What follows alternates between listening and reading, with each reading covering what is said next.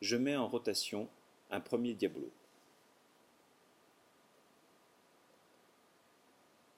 Je projette le second diabolo avec ma main droite en lui imprimant le plus de rotation dans le bon sens.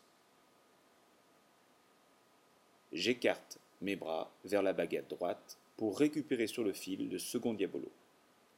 J'imprime une poussée régulière vers le centre avec ma main droite.